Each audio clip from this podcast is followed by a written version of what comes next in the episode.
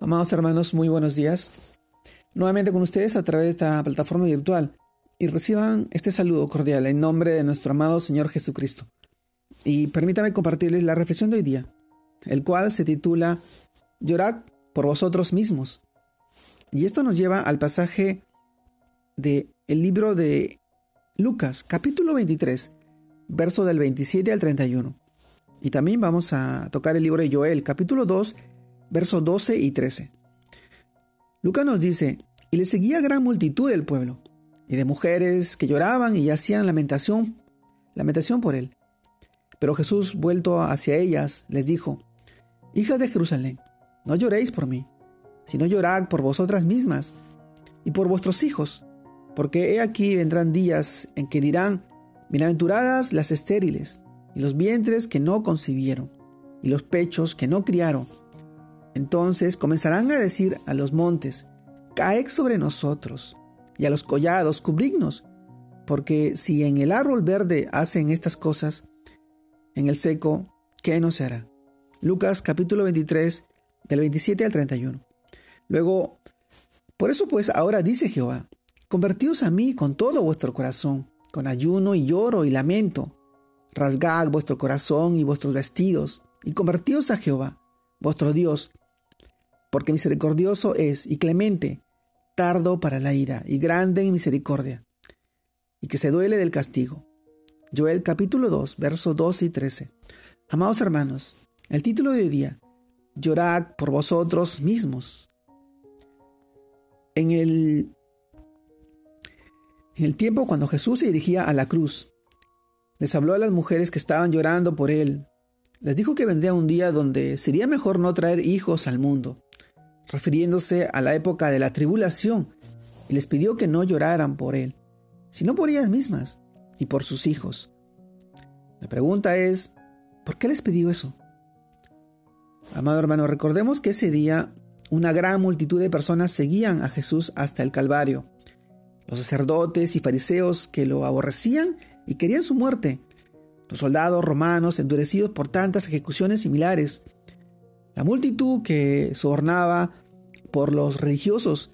Pedía su crucifixión y entre otros, todas las eh, mujeres que estaban presenciando su agonía, como había sido desfigurado por las bofetadas, la corona de espinas y los crueles latigazos que le dieron, cumpliéndose lo que dice Isaías capítulo 52 verso 14.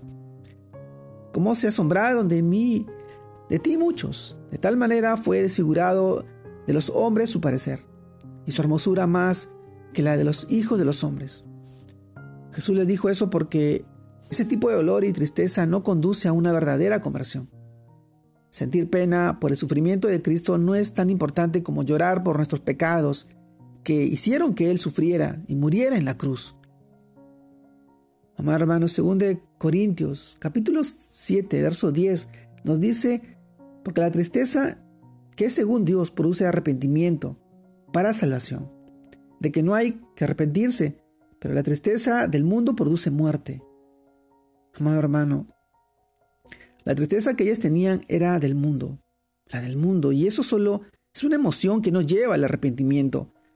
Las verdaderas lágrimas son las que, son las que se producen con el dolor de nuestros pecados, que nos lleva al quebranto interior cuando tenemos conciencia de que le hemos fallado a Dios. Por eso, amado hermano, no tengamos lástima de Cristo, pues con amor y con gozo sufrió la cruz para salvarnos. Lloremos por, nuestros, por nosotros mismos, por nuestra nación, por nuestra familia, nuestros hijos, nuestros amigos, porque estamos viviendo tiempos muy difíciles, tiempos de oscuridad, tiempo de pecado, porque no hemos pensado en la salvación, en la salvación del alma, por estar embebidos en los placeres de este mundo, en todas las artimañas del enemigo que hace que, que se distraigan, que no vean la verdad y la realidad de lo que nos ha vendido y nos, ha mostrado nuestro amado Señor Jesucristo. Porque hemos tomado todo tan a la ligera que nos olvidamos que la paga del pecado es la muerte eterna. Amado hermano, lloremos por nosotros mismos, que quizás habiendo conocido al Señor, nos hemos apartado teniendo por inmundicia la sangre del pacto. Como dice Hebreos capítulo 10, verso 29, ¿Cuánto mayor castigo pensáis que merecerá el que pisoteare al Hijo de Dios y tuviere por inmunda la sangre del pacto en la cual fue sacrificado e hiciere afrenta al Espíritu de gracia?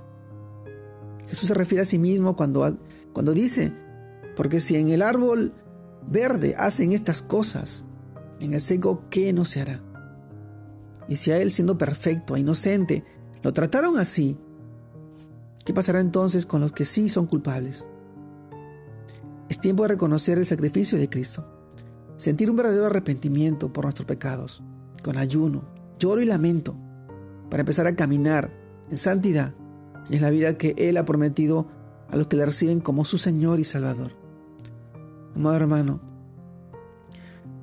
llora por nosotros mismos, porque la paga del pecado es la muerte y la condenación, cuando nosotros rechazamos su evangelio, su palabra, la misericordia, el amor, la gracia, el tiempo que vivimos, es en el tiempo en que podemos acercarnos a su presencia, orar y clamar, y Él nos fortalecerá, como siempre lo ha hecho, en este tiempo y en tiempos que vendrán. Amado hermano, te mando un fuerte abrazo.